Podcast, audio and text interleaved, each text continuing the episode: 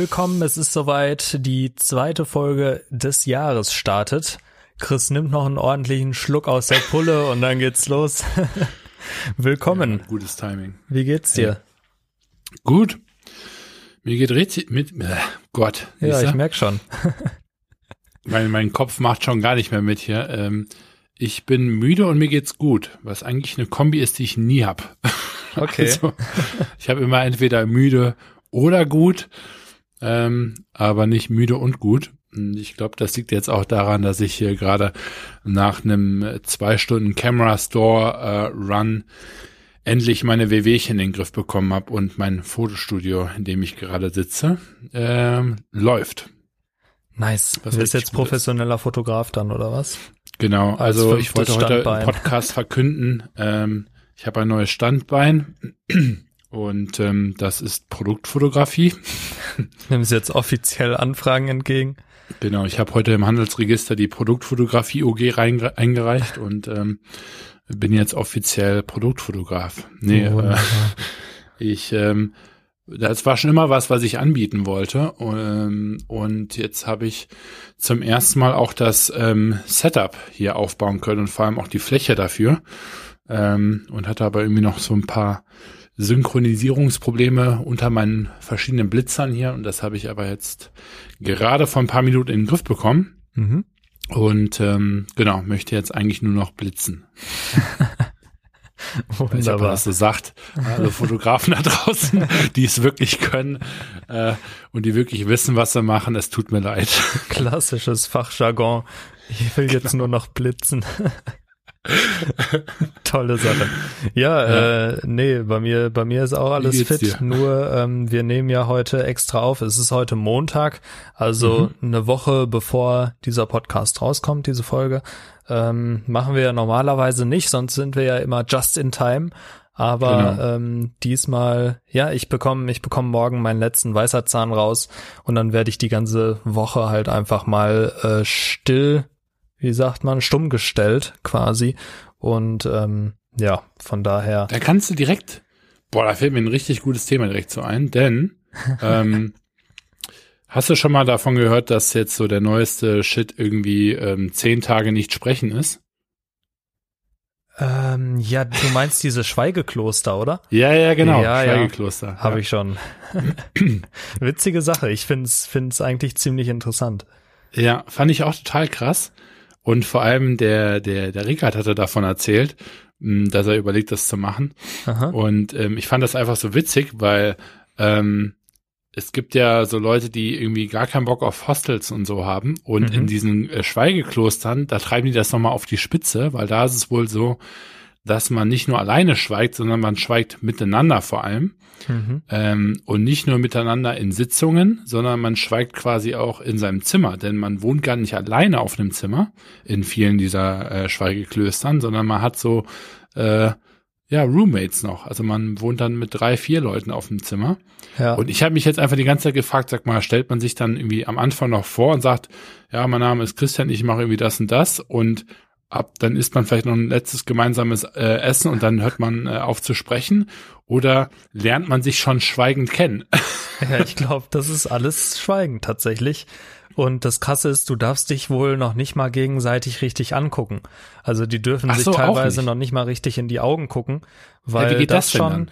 also weil das schon Kommunikation ist und die wollen quasi alle ah, okay. Wege von Kommunikation unterbinden in der ich Zeit. dachte, man fokussiert sich dann genau darauf und versucht dann irgendwie in Blicken dann äh, sich gegenseitig auszuziehen, aber ähm, okay, ja gut. Nee, nee. Dann hat sich das ja auch erledigt. Ja, ja. Also das ah, ist krass. das ist echt witzig teilweise. Ähm, ich habe auch nur am Rande davon gehört, aber finde es super interessant. Und gerade so, wenn du so viel am Laptop und so weiter bist, mit so vielen Menschen zu tun hast, ähm, ist es, glaube ich, schon schon geil, einfach mal so allein drei Tage oder sowas nicht zu sprechen. Ja. Ähm, angeblich ist es so, dass du in den ersten paar Tagen verrückt wirst, weil du halt nur noch dich selber in deinem Kopf quasi hörst. So. Ja. Boah, das kann ich mir ähm, gut vorstellen. ja. Also mein Kopf. Also Aber nur ich und, und ich ganz allein. Schon schlimm, ne? Schlimme Vorstellung. Aber nach den ersten drei Tagen oder sowas soll es dann eigentlich ganz angenehm werden. Ähm, ja. Und Tag 8 halt wäre wohl der härteste, habe ich mir jetzt schon sagen lassen. Ah ja. Also am besten am ja. Tag 7 aufhören und zurückfliegen. Ja, genau. ähm, ja, aber also so eine, also so eine Woche ist, glaube ich, schon hart, aber so drei Tage oder so würde ich schon eigentlich mal ausprobieren wollen. Also auch ja, eine also, Woche gerne, ja. aber ich glaube, dann wird's schon hart. Ja, also ich bin ähm, echt mal gespannt, äh, wenn ich mal erste Berichte hören werde, aber dann kannst du das ja schon mal hier in, in Teilen üben. Ähm, Auf jeden Fall. Ähm, weil, ja, kann ich mir gut vorstellen, dass es dann eben äh, da echt nicht so viel bei dir wird. Ja. Ja, ja, das ist, ist unschön, aber ähm, ich hoffe, dass es ein bisschen besser verläuft als beim letzten Mal. Und äh, das, das Dumme ist halt einfach diesmal, dass ich ja jetzt in Frankfurt wohne und mein mhm. Arzt immer noch in Wiesbaden ist, weil bei dem war ich zufrieden und äh, den behalte ich dann entsprechend auch. Aber ja, dann muss ich halt immer hinfahren. Und wenn irgendwas ist, wenn die Blutung nicht aufhört oder so, muss ich halt erstmal eine halbe Stunde Auto fahren. Das ist ja. nicht so einfach. Ja, aber mal schauen. Hoffen wir mal, dass das nicht passiert. Richtig. Was ist denn ansonsten noch passiert bei dir die Woche? Hast du immer Spannendes zu berichten? ja, also erstmal war es, war es generell eine relativ anstrengende Woche, finde ich. Ja, so die genau. erste Woche. Ich habe das Gefühl, alle sind aus dem Winterschlaf erwacht und jetzt so richtig voller Energie und wollen am liebsten alles von mir haben direkt. Und ähm, deshalb also so wirklich mit mit Urlaub und so, also man hatte nicht das Gefühl, dass die Leute langsam aus dem Urlaub kommen, sondern ähm, da, da ging es schon direkt richtig los. Ja. Ähm, und das, das war relativ anstrengend, die komplette letzte Woche so.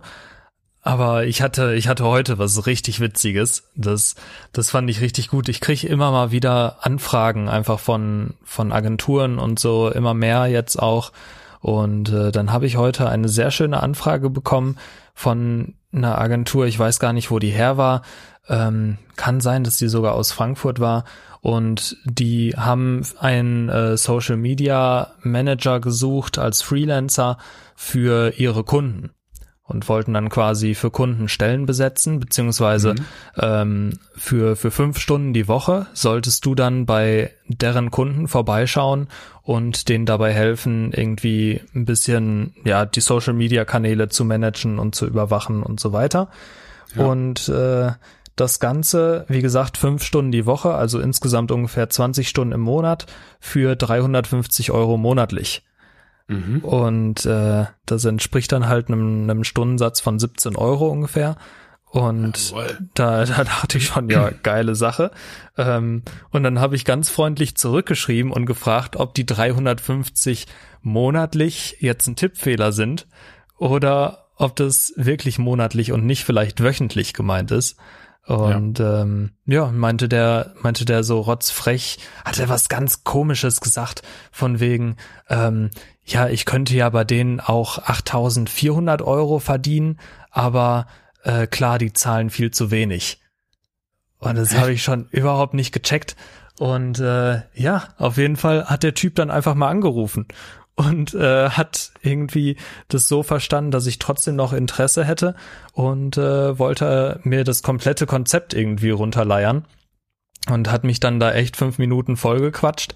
Ähm, dann habe ich ihm vorgerechnet, dass 350 Euro im Monat, selbst wenn du irgendwie fünf von den Kunden betreust, also jeden Tag fünf Stunden machst, dann verdienst du 1700 Euro und dass es jetzt nicht so viel ist als Freiberufler, weil du halt auch mhm. noch mega viele Abgaben hast. Und das hat er nicht so gut, so viel verstanden irgendwie so richtig. Ähm, und das, da habe ich mir gedacht, also was es teilweise für Leute gibt und ja, wie krass ich mein, die, wie krass die unterbezahlen wollen. So, das, das finde ich schon krass, weil er meinte auch, Studenten hat er auch schon mal drüber nachgedacht, weil ich ihm dann Studenten als Her ans Herz gelegt habe aber er meinte, die können alle nix. Und er braucht ja, das ist halt ein bisschen Leute. das Problem, aber ne, weil wenn du halt natürlich vorher mit einem Studentenlohn kalkulierst, ja, ja. Wenn du einem Studenten 12 Euro gibst, der kriegt dann am Ende aber auch noch 10 raus. Ne? So je nachdem, was du für ein Modell hast. Manchmal ja sogar ganze 12. Ja. Ähm, ähm, wenn du jetzt irgendwie ne ähm, 450 Euro Basis machst, da, ich meine, da zahlst ja quasi gar nichts an, an Steuern. Ich glaube irgendwie nur ein paar 30, paar 40 Euro oder sowas. Ne? Also ja, ja. Ähm, ist halt irgendwie vernachlässigbar und ähm, selbiges halt irgendwie, wenn du dann einen Werkstudenten halt holst, da sind die Abgaben halt einfach mega gering. wenn du jetzt bei dir aber halt einfach mal irgendwie 40 Prozent ähm, Abgaben, äh, Abgaben kal kalkulierst, ähm, wo es ja auch durchaus wahrscheinlich sogar noch mal mehr sein können, mhm. ähm, dann, dann ist so ein Stundenlohn natürlich, da bist du ja bei Mindestlohn gerade angelangt, ne? Ja. Ähm, äh, wenn überhaupt. Und ähm, dass das natürlich Quatsch ist, ähm, ja, ist irgendwie komisch, wenn man das so aus einem Unternehmer erwartet. Ich meine, ich kann es irgendwie verstehen, wenn man sich irgendwie, wenn man die Stirn runzelt, wenn man sagt, irgendwie 100 Euro pro Stunde für einen Social Media Manager ähm, im Freelance-Bereich, da muss ich persönlich sagen, gut, dann würde ich irgendwie auch irgendwie schauen wollen, was der irgendwie Tolles kann. Ähm, aber halt irgendwie 18, ja, das ist halt irgendwie auch keine Zahl, ne? Also ja. Ähm, also generell, ich fand es ja. einfach super dreist zu sagen, äh, man möchte jemanden, der wirklich gut darin ist und ihm dann Stundenlohn von, von 17, 18 Euro anzubieten, ähm, ja. brutto wohlgemerkt. Und das, das fand ich schon irgendwie, irgendwie richtig frech. Ähm, ja, vor allem, weil, weil jeder weiß, also ich habe ja auch mal mit, mit 10 Euro die Stunde gestartet und so. Ähm, und wenn du das hochrechnest, da kommst du niemals auf irgendwie ein, ja, also da kommst du auf, auf Mindestlohn tatsächlich, weil du eben noch mehr, mehr Abgaben hast. Und mhm. äh, das ist halt einfach langfristig gesehen nichts Gutes. Und äh, ja. Da, das fand ich einfach sehr merkwürdig, weil ich kriege oft Anfragen, ich kriege oft auch ganz interessante Anfragen. Manchmal passt es dann nicht, manchmal passt es doch. Aber sowas hatte ich bis jetzt noch nicht, dass jemand das so krass sagt.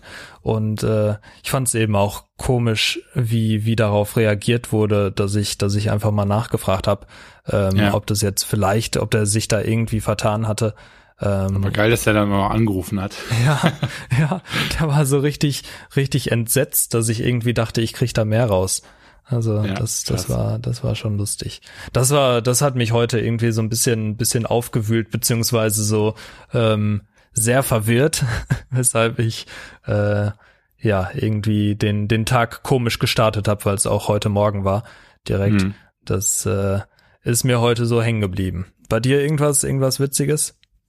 Ja, pff, äh, wahrscheinlich wieder wieder viel zu viel, aber ich meine, wir haben äh, letzte Woche ähm, äh, war unser ähm, war Ricard ja ein paar Tage da ähm, und auch unsere zukünftige CFO war da. Ah ja, stimmt. Ähm, das war natürlich mega mega spannend. Ähm, da waren wir echt von morgens bis abends haben wir hier im Büro gesessen und ähm, ja, einfach geschaut, dass wir hier ähm, dann eine wirklich vernünftige Aufstellung machen für fürs Mal in der Zukunft, dass wir hier vorankommen. Und ähm, das war natürlich ähm, echt mega, mega cool. Ich darf leider noch nicht wirklich viel verraten. Ähm, aber ja, da wird noch einiges kommen dieses Jahr. Und ähm, Wochenende war ich dann in New York. Das war irgendwie auch ganz, ganz cool. Bin ich mal eine Runde zum äh, Central Park gejoggt. Mhm. Ähm, und ähm, was da halt krass war, war halt echt 14 Grad, ne? Also du hast da schon richtig warmes Wetter gehabt, vor allem zwei ja, Tage vorher halt noch irgendwie minus zwei und dann auf einmal 14. Das mhm. war natürlich irgendwie relativ heftig. Ähm, und äh, dann bin ich gestern zurückgekommen und habe hier in meinem Studio ähm, äh, drauf losgeshootet ähm, und versucht hier die Hollow Man Technik äh, irgendwie ähm, umzusetzen. Und ähm, ich weiß noch, dass wir das schon mal, ja gut, wir hatten das mal für einen anderen Kunden liegend gemacht. Mhm.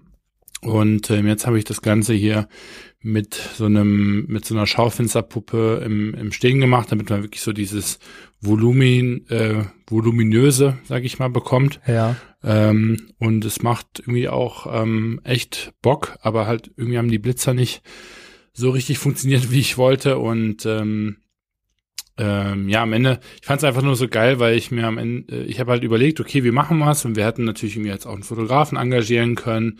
Ähm, aber ich bin da dann irgendwie auch häufig dann auch leider irgendwie noch so ein bisschen zu geizig. Und vor allem denke ich mir halt auch immer, ähm, dass wenn wir das jetzt häufiger machen in der Zukunft, sowas in-house zu machen irgendwie besser ist und ähm, habe mir dann gedacht, komm, so schwer kann es schon nicht sein. Ich habe das schon mal gemacht und das jetzt da jetzt nochmal eine Schippe draufzulegen, äh, ja, das passt schon. Und ähm, ja, habe natürlich dann äh, gestern äh, irgendwie doof geguckt, ähm, als ich dann irgendwie festgestellt habe, okay, ist vielleicht doch nicht ganz so einfach. Äh, vor allem habe ich irgendwie erstmal eine Stunde gebraucht, glaube ich, äh, den richtigen Modus bei mir in der Kamera einzustellen. das war schon richtig, richtig geil. Ja. Ähm, aber am Ende, ich, irgendwie, ich, ich finde das einfach, ich liebe das. Also dieses so, ähm, man hat irgendwie eine Aufgabe und will das aber nicht so wirklich abgeben, dann wird's schon wieder mega ineffizient. Ne? Also mhm. ich meine, ähm, so Aufgaben halt dann immer selber machen zu müssen, ist halt irgendwo auch so eine dumme Entscheidung langfristig. Ja, ja. Ähm, aber ich finde es halt total spannend, solche Sachen zu lernen, weil ich dann nur damit auch wirklich nachvollziehen kann, was wer anders macht. Ne? Also mhm. Ähm, ich habe auch schon Videos geeditet und so weiter. Und wenn meine Videografen jetzt halt eben sagen, ich brauche dafür drei Tage, dann kann ich viel, viel besser nachvollziehen, warum die dafür drei Tage brauchen. Ne? Und ja. ähm, das ist halt irgendwie echt ähm, ganz cool. Selbiges Thema, wir haben das gerade, wir machen eine Verpackung für einen Kunden. Und da hieß es dann auch nur von Björn so nach dem Motto, hier passen alle Punkte.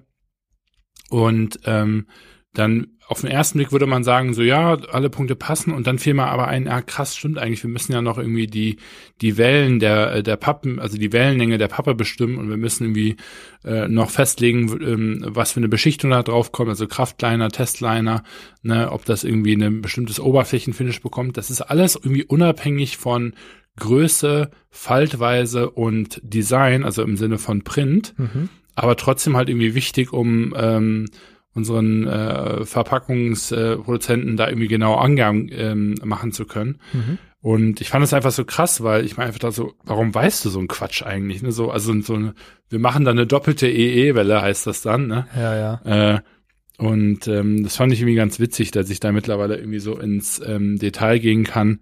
Ähm, und das macht irgendwie Bock, da so diese kleinen Feinheiten zu finden und dann halt eben zu schauen, wie man so das ähm, Maximum rausholt. Ja, ich hatte es letztens auch. Cool. Ich, ich weiß gar nicht mehr wobei, aber ich hatte es letztens auch vor kurzem erst, ähm, dass ich mir auch so dachte, ja, eigentlich mega Bock drauf, ähm, noch mal ein bisschen mehr über das und das Thema zu erfahren. Und ich bin ja auch so ein Do-it-yourself-Fan äh, eigentlich, wenn es um solche Sachen geht weil ich probiere es gerne auch immer erstmal selber, wenn ich die Zeit dafür habe. Nur mhm. ähm, momentan ist es halt auch so, dass ich einfach teilweise die Zeit gar nicht dafür hab, eben sowas zu machen. Ne? Das ist ja. halt, das ist halt bei dir ganz cool. Ähm, du hast, ja, die habe ich hast, auch nicht. Ja, ja, klar. aber du kannst ich lasse halt dafür anderen Quatsch unter den Tisch fallen so ein bisschen. Das ist ja mein Problem. Ja gut, aber du du arbeitest natürlich dann auch sieben Stunden, äh, sieben Tage die die Woche vielleicht. Aber ähm, trotzdem ist es, ist es ganz cool, weil du nicht diesem, diesem Stundendilemma quasi hinterherhingst. Mhm. Du, so, du hast natürlich einen vollen Zeitplan und äh, musst auch deine, deine Deadlines halten und sowas, aber trotzdem hast du jetzt nicht, okay, ich muss, muss heute fünf Stunden daran sitzen und dann drei Stunden daran. Ähm, da, ich muss sie nicht abrechnen können. Ne? Genau, richtig. Ja. Und das ist das Schöne. Ähm, du hast da noch mal ein bisschen mehr Freiheit als ich tatsächlich, wann du auch was wahrscheinlich machen kannst. Und äh, das ist natürlich ganz cool. So, ich müsste tatsächlich sowas dann aufs Wochenende höchstwahrscheinlich verschieben. Ja. Ja, es ist, ja, das ist schon, schon wirklich cool. Ich meine, man muss halt immer so ein bisschen die, die, die Waage halten, ne, zwischen, weil, ähm, ja, alles machen wollen, vor allem wenn man es auch fachlich erstmal nicht kann, ist halt extrem aufwendig, ne? weil ja, man muss es ja quasi lernen und dann noch machen. Ja. Ne? Und nur machen wäre ja schon aufwendiger. Ähm, also nur weil ich tolle Fotos schießen kann, heißt es das nicht, dass ich überall der Fotograf sein muss, wenn ich eigentlich äh, eher Geschäftsführer sein äh, mhm. äh, sein sollte, ne? so rein von der Rolle her. Ja. Und ich glaube, dem muss man sich schon äh, bewusst sein. Und da weiß ich eben auch, dass ich da häufiger mal falsch priorisiere.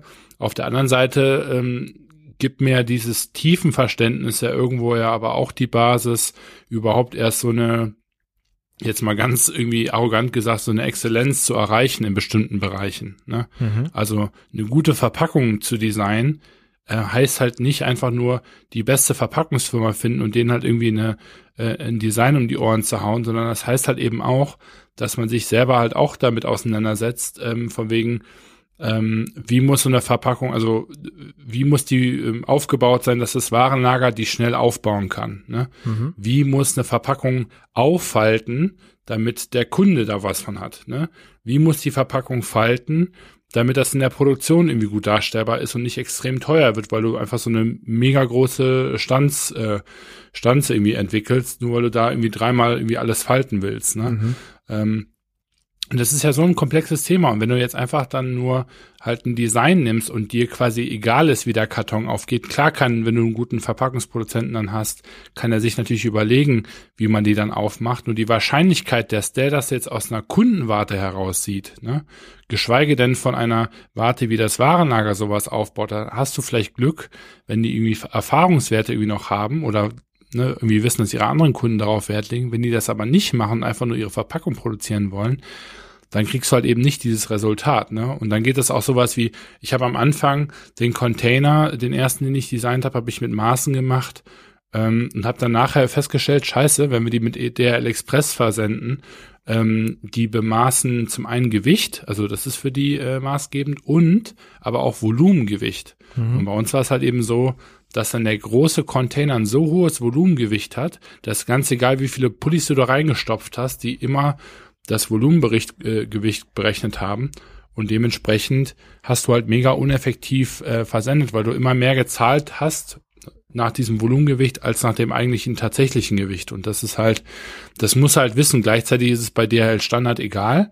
Da äh, kommt es nur auf das Gewicht an und nicht wirklich auf die Bemaßung. Ne? Und da, das, das sind halt so verschiedene Kriterien, die man halt irgendwie im Kopf haben muss, wenn man eine Verpackung halt eben designt. Und ähm, ja, das kommt irgendwann mit, mit Erfahrung. Aber da muss ich halt schon sagen, also wenn man, wenn wir jetzt eine machen, unsere Designer machen, dass es schön aussieht, aber ich muss schon eigentlich immer drüber gucken und, und halt eben sagen, okay, das macht Sinn, das macht keinen Sinn, weil ganz häufig haben die dann auch irgendwie sechs verschiedene Prints, wo ich mal halt auch jedes Mal sage, Leute, dafür muss ein Klischee erstellt werden. Mhm. Ähm, also quasi eine Art Sieb, womit man dann nachher diesen Print macht. Mhm. Ja, und wenn man da auch nur einen Buchstaben oder einen Punkt abändert, dann darf man halt eben neues Sieb machen. Das kostet je nach Verpackung ne, zwischen fünf und irgendwie drei, 4.000 Euro auch mal ganz schnell. Und das sind einfach so Punkte, das weiß man nicht, wenn man nicht aus der Industrie kommt oder das sich schon ein paar Mal gemacht hat. Aber es ist halt unheimlich wichtig im Design. Also es ist ein bisschen wie Programmieren irgendwie, es gibt einmal Webseitendesign vom, vom Aussehen her kann was geil aussehen und dann ist ein Webseitendesign aber auch irgendwie eine, äh, hochqualitativ, wenn es von der User Experience her gut ist. Ne? Mhm. Und ganz häufig gibt's so, ähm, gibt's so Sachen, die sehen zwar gut aus, sind aber von der User Experience total scheiße. Ne? Ja, ja. Also bei, bei mir ist es ja ähnlich tatsächlich. Ähm, muss nicht in allen Bereichen super gut sein und ich bin auch nicht in allen Bereichen such, super gut, aber ich kenne mich halt auch viel aus in, in Bereichen oder beschäftige mich zumindest damit, die ich gar nicht anbiete, ähm, mhm. was, was auch vor allem so Design-Sachen angeht. Da versuche ich mich halt schon immer irgendwie mit zu beschäftigen. Allein, dass, dass ich einfach ein besseres Verständnis dafür habe. Und ja. ähm, einfach weil, weil Marketing auch viel Design bedeutet ähm, und viel mit, mit Design Hand in Hand geht, eigentlich ist es schon immer, schon immer gut, wenn man sich da einigermaßen auskennt. Und ähm, es gibt so, gibt so dieses Sprichwort Go wide, go deep. Ähm, ja. was, was so heißt, du sollst dich auf möglichst vielen Ebenen einigermaßen auskennen, aber du musst halt so deine ein, zwei Dinge auch haben, wo du einfach Experte bist. Und ähm, das, das finde ich halt auch immer ganz wichtig, wichtig im Kopf zu behalten, dass irgendwo auch so ein, so ein Limit ist, wo du sagst, okay, ich kenne mich da jetzt gut genug aus. Ähm, ich muss jetzt nicht irgendwie keine Ahnung, der, der Top-Fotograf werden und alles wirklich fotografieren können. Aber ich muss genug Verständnis haben ähm, und genug Fähigkeiten vielleicht auch, dass ich mal eben was shooten kann, was jetzt von der Qualität ausreichend ist ähm, und ähm, muss, muss aber dafür trotzdem jetzt kein Super-Experte sein, der dann auch noch die Bildbearbeitung später macht und dies und das. Und ja. ähm, das, das finde ich halt ganz wichtig, dass man sich da auch manchmal so ein Stück zusammenreißt, weil das habe ich auch ganz oft, dass ich da einfach mehr will, als dann letztendlich sinnvoll ist. Und dann geht halt so ein ganzer Tag ins Land, wo du, wo du wirklich dich mit dem Thema beschäftigst und am Ende kannst es trotzdem halt nur so semi, was auch nicht, auch nicht so zufriedenstellend ist oft. Ja, also ich habe für mich irgendwie bis jetzt herausgefunden, dass es eigentlich äh, am besten ist, wenn man wirklich Leute hat, die Experten da drin sind und sich das von denen so ein Stück weit beibringen lässt. Mhm. Weil dann hat, ist die Lernkurve einfach wesentlich schneller, als wenn ich mir jetzt selber irgendwie YouTube-Tutorials reinziehen ähm, ja, klar. würde. Ne, das ist so der, die beste Art und Weise, solche ähm, äh, Sachen zu lernen. Aber generell bin ich da schon durchaus ein, ein Fan von, weil man merkt einfach den Unterschied zwischen jemandem, der sich schon mal mit der Materie befasst hat, ähm, und so ganz grob zumindest irgendwelche Keywörter reinwerfen ähm, kann und jemand, der wirklich da so gar nichts mit anfangen kann. Mhm. Ähm, und da leidet dann immer unter, ultimativ die, die Qualität drunter. Wir haben jetzt die Tage nämlich auch total viel über den, den Online-Store gesprochen, weil ich zum Beispiel bin überhaupt noch gar nicht zufrieden damit mhm. ähm, und will viel abändern. Und da war dann eben auch so ein bisschen die Idee, ne, weil eine Sache ist halt, wie, wie gesagt, wie dieses Visuelle, ne, von wegen, wie sehen die Buttons aus, ne, ähm, sind die eher rot, sind die weiß, ist es eine große Schrift, keine Schrift, wobei ja, das ist dann schon wieder User Experience ein bisschen, ne. Ja. Ähm, und ähm, was ich dann aber halt total spannend finde, ist so diese Konsumer, äh, Konsumentenleitung, also so dieses, wie wird das Menü aufgebaut, ne? Haben wir ein, haben wir viele Seiten oder haben wir wenige Seiten? So dieses ähm, viele Informationen auf, was man auf einmal sehen kann, oder soll sich das so ein bisschen wie so eine Zwiebel entfalten? Das heißt also, wenn man den Easy Checkout machen möchte, kann man in drei Klicks, sage ich mal, bezahlen. Wenn man aber eben ähm, die, die Experience haben möchte und eben, sage ich mal, mehr ähm, Informationen haben möchte, wie baut man das eben so ein, dass es den Kunden, den es einfach nicht interessiert, nicht über, überwältigt irgendwo. Ne? Mhm. Und ähm, das finde ich total spannend, darüber nachzudenken und eben zu gucken, okay, wie kann ich das halt ähm, eben machen, dass eine Webseite auf den ersten Blick so aussieht, als hätte man einfach nur irgendwie eine drei Seiten Landingpage, ähm, aber am Ende trotzdem die die Tiefe hat, die die viele eben sehen wollen, so nach dem Motto, okay, aus welchen Materialien ist das gemacht, in welcher Produktion, was ist mit der Verpackung, ähm, wofür steht dieses Zertifikat etc. etc., dass man dann eben solche Sachen ähm, noch nachgucken kann und dann sich vor allem auch mal überlegt, so mit welchen Key ähm, Aspekten überhaupt ein Konsument auf, auf meine Seite halt irgendwie drauf geht. Ähm, also mit welchem Anliegen oder mit welchen äh, Befürchtungen, Problemen mhm. und die dann einfach zu adressieren. Ne? Also dieses Thema, ähm, klar, es scheitert, es gibt viele Kunden, die brechen im, im Checkout-Prozess ab und das kann man auch auf jeden Fall optimieren. Nur die Frage ist ja auch so ein bisschen, ähm, was muss ich überhaupt erstmal anbieten, damit ein Kunde in meinem Checkout-Prozess landet. Ne? Und mhm. da könnte halt die Antwort nicht nur sein, bessere Navigation, bessere Bilder und so weiter, sondern vielleicht sowas ähm, wie im E-Commerce natürlich sehr, sehr präsent ist, dabei zu helfen, passt diese Größe. Mhm. Ne? Also so das Thema Size Guide. Ich finde das total erschreckend, wie viele Unternehmen, ich meine, man muss dazu sagen, wir haben ja momentan auch noch keinen, ähm, und ähm, das liegt nicht daran, dass wir da keinen Bock drauf haben, sondern einfach, weil wir da was aufbauen wollen, was irgendwie mehr als einfach nur eine Tabelle posten, sage ich mal, ist. Ja. Weil das ist halt einfach de facto das, was ganz viele Unternehmen halt machen. Ne? Mhm. Die hauen dir dann da fünf Werte irgendwie pro Größe um die Ohren und dann kannst du quasi selber gucken, wie du klarkommst. Also das ist so ein bisschen die Message davon. Ne? Ja, ja. Ähm, und da finde ich sowas wie Warby Parker macht das total cool ähm, die machen Quiz mit dem Kunden, um so herauszufinden, was ist der für ein Typ, was hat er schon, was hat er noch nicht, wo sind die Interessen, ne? und dann mhm. aber auch so ein paar Key-Fakten abfragen, Lieblingsfarben etc. Und dann hat man nachher fünf konkrete Vorschläge auf Basis dieser dieser Auswertung von wegen, das sind die Brillen, Gläser bzw. Rämen, wo wir eben glauben, ähm, dass die zu dir passen. Ne? Und das finde ich irgendwie cool, als anstatt halt einfach irgendwie durch 15.000 Produkte da scrollen zu müssen, in der Hoffnung, irgendwann einen Schuh zu finden. Ne? Weil mhm. die meisten filtern halt irgendwie nach Größe, Farbe und, und, und irgendwie Material meinetwegen noch. Ne? Aber jetzt nicht so nach, nicht so viel nach irgendwie Streetwear, nach irgendwie, keine Ahnung, crazy, nach irgendwie Minimalistik und so weiter. Also was so eher so diese Soft-Dinger sind. Ne? Ja, genau. Ähm, und ähm, ja, ich finde, da kann man irgendwie noch viel machen und das sind so die, die, die einzelnen Baustellen, mit denen ich mich gerade beschäftige. Ja, ja, auf jeden Fall ziemlich viel und ziemlich unterschiedliche Sachen anscheinend. Ähm, ja, ja, total. aber äh, ja, auf jeden Fall.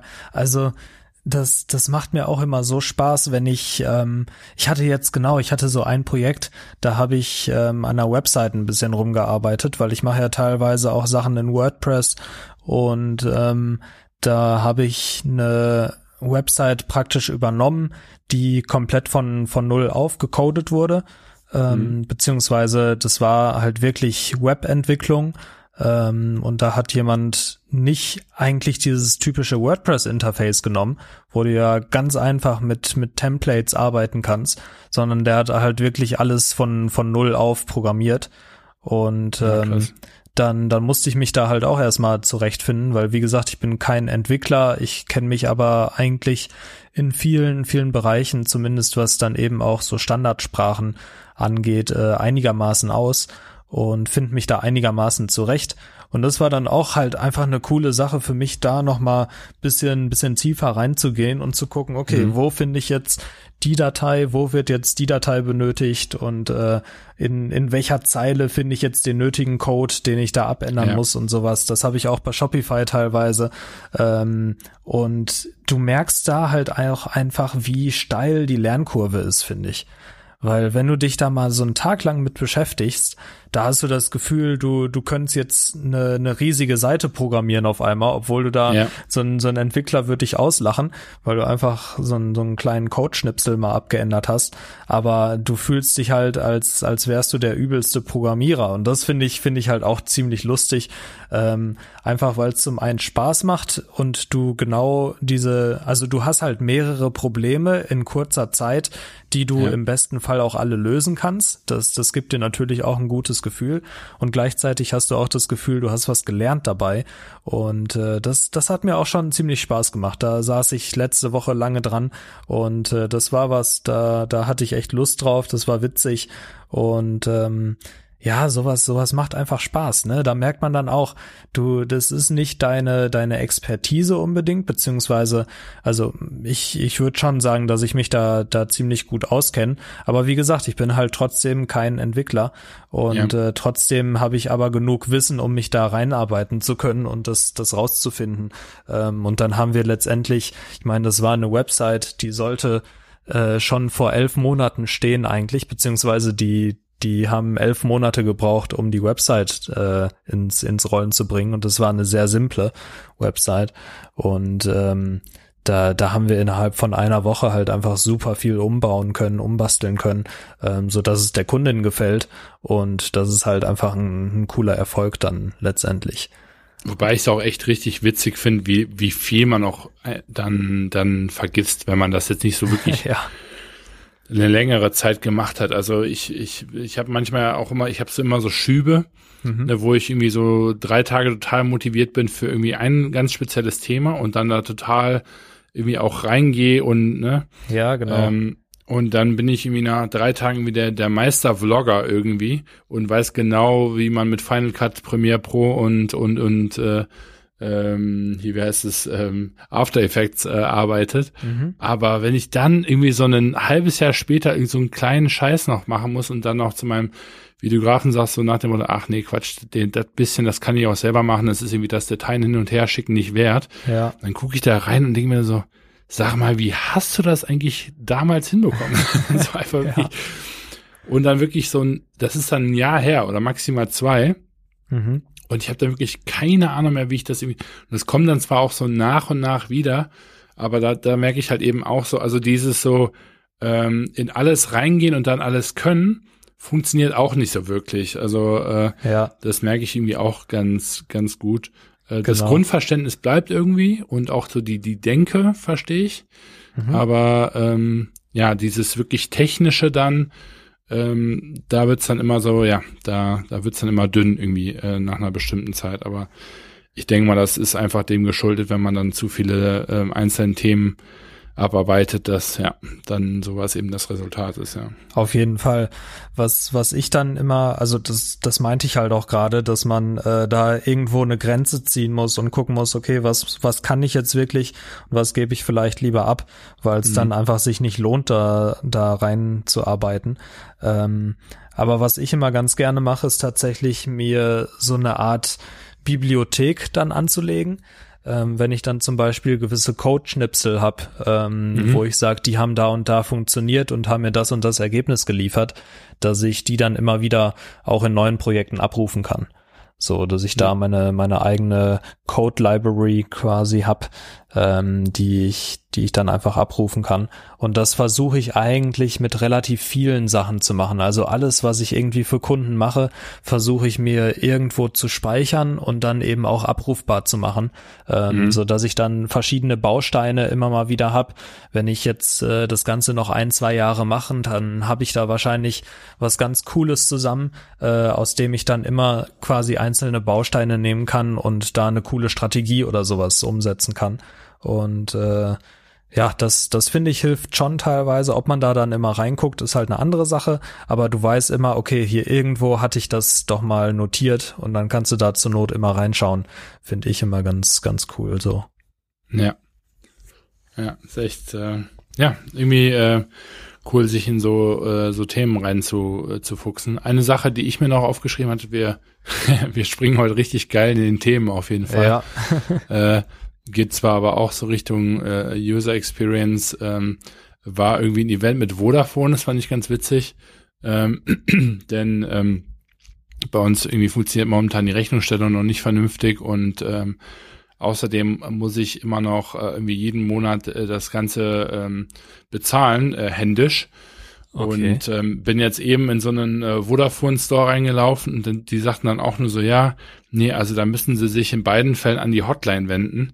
Äh, mhm. Wo ich mir halt auch gedacht habe, so jetzt dachte ich, ich erspare mir mal ein bisschen Arbeit und gehe hier, weil wir haben hier direkt unten im Haus äh, einen Vodafone Store äh, und gehe einfach da äh, äh, hin ähm, und muss dann irgendwie nicht auf die Post fahren, um irgendein komisches SEPA-Lastschriftmandat irgendwie ausfüllen zu können. Ja.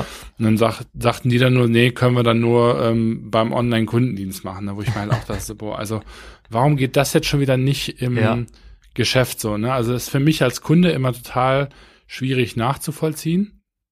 Dann habe ich aber witzigerweise hat sich dann die, die Story komplett gedreht, ähm, weil ich dann on, äh, bei denen angerufen habe und die mir online tatsächlich super schnell weiterhelfen konnten und auch beides ähm, direkt digital äh, abändern konnten. Mhm. Ähm, das heißt, ich musste da gar nicht groß irgendwie ähm, auf Post warten oder auf äh, irgendwas bestätigen.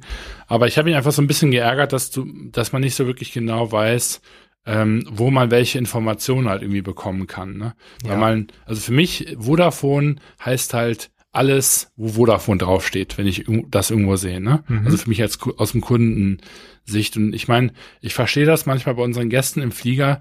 Ähm, für die bin ich ja auch am Ende Lufthansa ähm, und muss eigentlich nach deren Erwartungen äh, zumindest ähm, dann auch alles beantworten können. Ne? Ja was ja auch ganz häufig einfach nicht der Fall ist. Also ich kann keinen Gast im Flieger umbuchen, zum Beispiel. Ja, ja, ne? genau. geht halt einfach nicht so, ne? Aber ich fand das so, so witzig, weil, äh, worauf mich das ein bisschen gebracht hat, war, ist so ein bisschen dieser, dieses Thema, ähm, zum einen äh, möglichst ähm, Omnichannel, also möglichst omnipräsent zu sein äh, mhm. oder sein zu wollen vielmehr. Und dann gibt's ja irgendwie so zwei Wege. Ne? Es gibt äh, manche, die, die versuchen das auf einem günstigen, sehr skalierbaren Art und Weise zu machen. Dann geht's häufig in Richtung Franchise. Ne? Mhm. Ähm, oder man macht's halt eben so, dass man den Prozess irgendwie selber ähm, aufbaut, einnimmt ne, und irgendwie wirklich eigene Geschäfte hat ähm, und irgendwie nichts. Also so, so ein Thema ist zum Beispiel Apple. Ne? Also ähm, ist jetzt eine Behauptung, ich weiß gar nicht, ob das wirklich stimmt, aber es ist jetzt der einzige gute Vergleich, der mir einfällt. Wenn ich in ein Apple-Geschäft gehe, kann ich davon ausgehen, dass die Person oder die, sagen wir mal, das Konglomerat aus diesem Store denselben Wissensstand hat, wie wenn ich bei denen online anrufe. Die können zwar nicht immer alles machen, mhm. aber zumindest sind die sehr, sehr gut geschult und äh, man hat ja jetzt keinen, der jetzt nicht den Unterschied zwischen einem iPad Air und einem iPad Pro erklären kann. Ne? Ja. Während man, wenn man jetzt in einen Klamottenladen geht, zum Beispiel einem P&C und Co., also einen Multichannel-Anbieter, mhm. äh, und ich den jetzt frage, etwas Spezielles über ein, äh, keine Ahnung, T-Shirt von irgendeiner bestimmten Marke, ähm, da wird's halt häufig immer irgendwie dünn. Ne? Ja. Wenn ich jetzt aber im Vergleich zu dem Laden gehe von der Marke selber, ist es häufig besser. Ne? Und ähm, ich weiß nicht, ob der Vergleich jetzt so ein bisschen hinkt, aber ähm, was ich damit sagen möchte, ist halt einfach, ich mache relativ häufig momentan die Erfahrung, dass viele Unternehmen durch die Globalisierung sehr viel outsourcen. Ne, mhm. Sei es Customer Support, sei es irgendwie diese Store-Konzepte, dass man einfach sagt, nö, Vodafone, ähm, ähm, jeder kann Vodafone-Laden aufmachen und kann sich dann das Möbeljahr bei denen kaufen ne? oder ähnlich ist es ja auch bei Starbucks manchmal.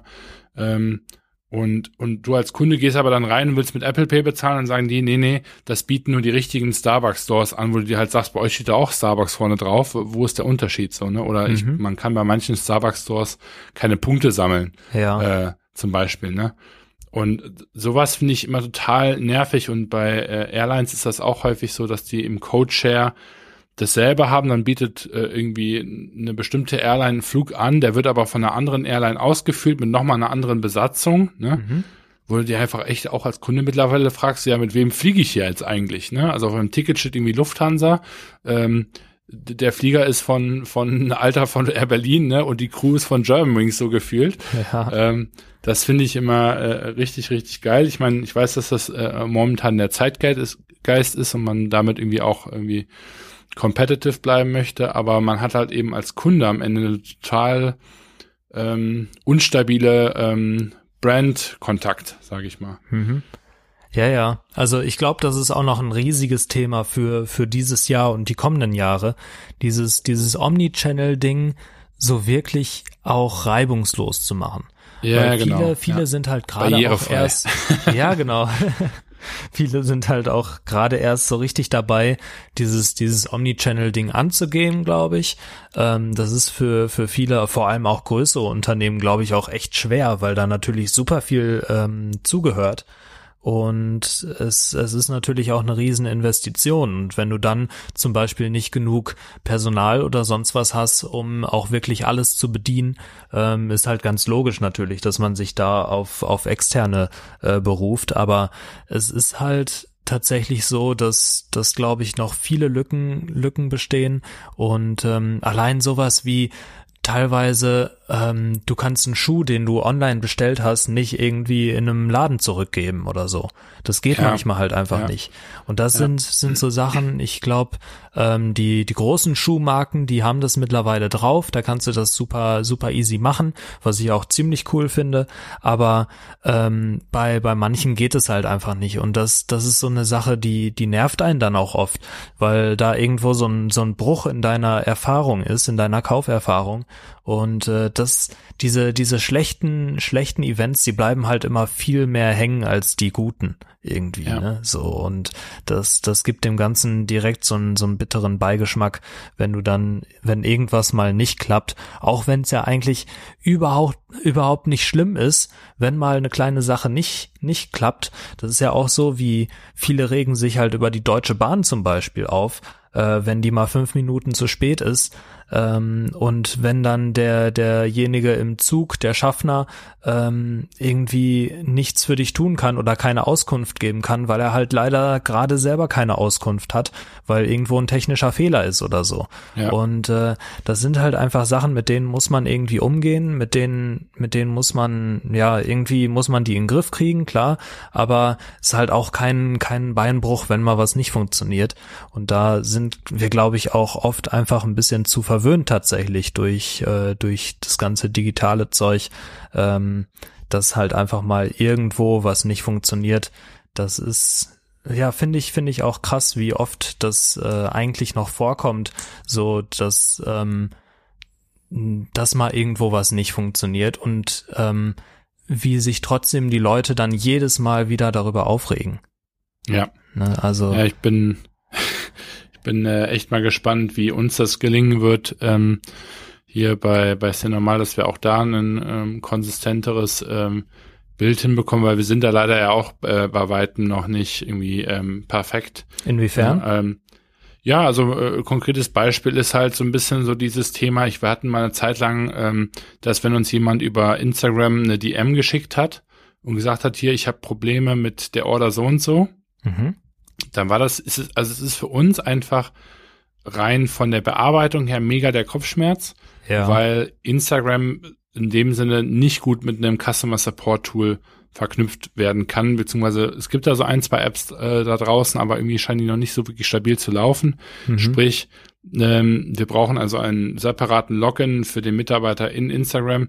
Der muss sich das irgendwie durchlesen, muss das dann wiederum im Store ähm, einpflegen und halt eben gucken, was dann da rauskommt. Ja, genau. Und das genau. ist so eine total ineffekte Kommunikation. Wir haben dann zwischendurch halt überlegt, okay, gut, dann lass uns den Leuten noch einfach schreiben, ähm, bitte wendet euch an den Customer Support. Ne? Mhm. Ähm, und das ist halt für uns so, check, easy peasy, Problem solved. Ne? Also so können ja, wir das ja. eigentlich abstempeln. Eigentlich. Gleichzeitig denkt sich halt der Kunde, so warum zur Hölle könnt ihr mir das nicht auch auf Instagram sagen? Ne? Ja. Also warum muss ich jetzt, jetzt, jetzt mache ich mir schon die Mühe, ich setze mich hier hin, zehn Minuten, äh, zehn Minuten lang, schreibe wahrscheinlich auch noch in einer Sprache, die ich selber gar nicht fließend spreche mhm. und wirke mir hier irgendwie einen ab, ähm, nur um euch mein Anliegen mitzuteilen, was wahrscheinlich auf einem Problem von unserer Seite aus beruht. Ne? Also nur mal so zu betonen, äh, wie, wie nervig das für den Kunden ist und dann halt die Antwort zu hören, nee, also sorry, du hast jetzt gerade die falsche Person erreicht, melde dich bitte bei Support erzähl nochmal und mach den ganzen Quatsch nochmal. Ja. Das ist ja das, was das im Grunde genommen impliziert. Ja. Ähm, ist halt einfach ultra der Aufreger. Und das kann ich total gut nachvollziehen. Ähm, und das sind halt eben so Sachen, wo wir gucken müssen, okay, wie können wir mit einem Kunden so kommunizieren, dass wir ihm quasi Rede und Antwort auf dem Medium oder der Plattform stehen, auf der er uns eben erreicht. Ne? Und mhm. so Tools wie, wie Zendesk, was wir jetzt für Customer Support benutzen, die versuchen da schon wirklich sehr universal unterwegs zu sein. Ne? Also die, man kann mit denen eine Call-Hotline anbieten, ähm, E-Mail, SMS-Service, WhatsApp-Chat und, und, und Facebook-Messaging. Ähm, alles in einem, in einem Tool, was bei uns auch ein Team bearbeiten könnte. Ne? Mhm. Ähm, wenn man die Manpower hat, gewillt ist, das Geld natürlich auch reinzustecken und so weiter. Ähm, aber das ist halt irgendwie mega, mega wichtig, dass man da möglichst ähm, konsistent ist und dass man halt irgendwie in einem Instagram-Comment, in einer DM, in einem Anruf, persönlichen Besuch, beziehungsweise dann eben der E-Mail immer möglichst irgendwie denselben ähm, ähm, Content bereitstellen kann oder mhm. abrufen mhm. kann. Ne? Und ähm, das ist so, ne, das geht dann in die Richtung User Experience so ein bisschen. Ähm, ähm, wie man halt einfach da ja garantieren kann, dass das wirklich ähm, on point ist, ne? Und dann einfach nur stumpf zu sagen, geht bitte da und dahin. Klar, das macht viele Sachen irgendwie effektiver und, und viel besser auf dem Papier fürs Unternehmen. Ähm, und wirklich teuer ist es auch nicht. Ähm, aber das macht der Kunde halt auch nur dreimal mit und dann hat er auch keinen Bock mehr. Mhm. Und ähm, das ist so, ja, einfach für uns so ein, so ein Thema da. Da bin ich total kritisch gegenüber eingestellt, jedem Unternehmen, was das einfach dann, was solche Stellen outsourced, ne? ähm, weil man halt dann damit einfach die, die Gefahr geht, dass, ähm, ja, dass, dass man da ähm, was mit verliert, was man vielleicht auf den ersten Blick irgendwie nicht, nicht sieht, ne? Ja. Auf jeden Fall. Also ich finde es ich find's einfach abschließend super interessant zu beobachten, so wie die einzelnen Unternehmen damit umgehen. Ich finde es super interessant zu sehen, wie die einzelnen Grenzen auch zwischen den verschiedenen Bereichen so immer mehr verfließen ineinander. Ähm, die, also Instagram ist halt irgendwo für viele Unternehmen auf jeden Fall ein Marketing-Channel. Da kommt mhm. dann aber auch das Kundenfeedback an. Da kommt, kommt ja viel mehr an als einfach nur Marketing. Und ja. ähm, das, das finde ich halt einfach super interessant zu sehen, wie da auch in Zukunft, wie sich das Ganze noch entwickeln wird. Und ich finde sowas wie Zendesk, ähm, solche Lösungen sind halt schon mal ein super Ansatz einfach, um, um, ja, ähm, um da auch was zu machen. Ich glaube, es sind ja auch sogar Deutsch, ähm, ein deutsches Unternehmen, wenn ich mich nicht täusche, und äh, ziemlich groß auch mittlerweile. Also das, das ist schon schon echt cool, ähm, dass dass wir solche solche Anbieter da haben. Aber äh, wie du schon sagst, das ist auch noch nicht perfekt und äh, da gibt's auf jeden Fall noch deutlich mehr. Ähm, die Frage ist halt immer auch da natürlich, wie, wie bei uns beiden jetzt, wo wir früher äh, vorher drüber gesprochen haben, so ähm, wenn ein Unternehmen dann versucht, irgendwie auf einmal alle Kanäle abzudecken und alles zu machen, wenn die jetzt auch noch irgendwie Support ähm, beim Versanddienstleister und so anbieten würden, ähm, dass du irgendwie direkt aus Zendesk zum Beispiel ähm, Neuversand oder sowas an, anbieten kannst mhm. ähm, und das per, per Buttonklick quasi machen kannst. Ähm, da ist halt auch wieder die Frage, verlieren die sich da nicht irgendwo und äh, schweifen die da nicht von dem ab, was die eigentlich am besten können? So, ne, da müssen die Unternehmen halt auch einfach voll aufpassen. Äh, so, was, was können wir am besten? Und das ist ja auch so bei, bei Apps dann eben, dass äh, da gar nicht so dieses, okay, ich will jetzt was, was alles wirklich lösen kann. Ähm, das ist gar nicht, gar nicht so gewollt, sondern vielmehr, du hast eine Lösung für jedes kleinere Problem und ähm, das musst du dann halt irgendwie, irgendwie schauen, wie es so in deinen Workflow passt. Das, das ja. ist, glaube ich, eine, eine echt krasse Sache, das zu managen. Äh, so Workflow-Management in Zukunft wird auch spannend werden. Und äh, ja, da bin ich mal gespannt, ob wir uns da nicht mit zu vielen kleinen Dingen verzetteln und äh, das nicht eigentlich offline teilweise vielleicht sogar besser funktioniert als online. Ist ja auch immer noch so so eine Sache, die die ich immer ganz ganz interessant finde, weil mittlerweile merke ich auch so ein Telefonat löst teilweise einfach viel mehr äh, Probleme als zehn E-Mails. So, ja, der, geht, geht der Armed Angels Gründer hat das letztens so schön in dem Podcast zusammengefasst, den ich empfohlen habe.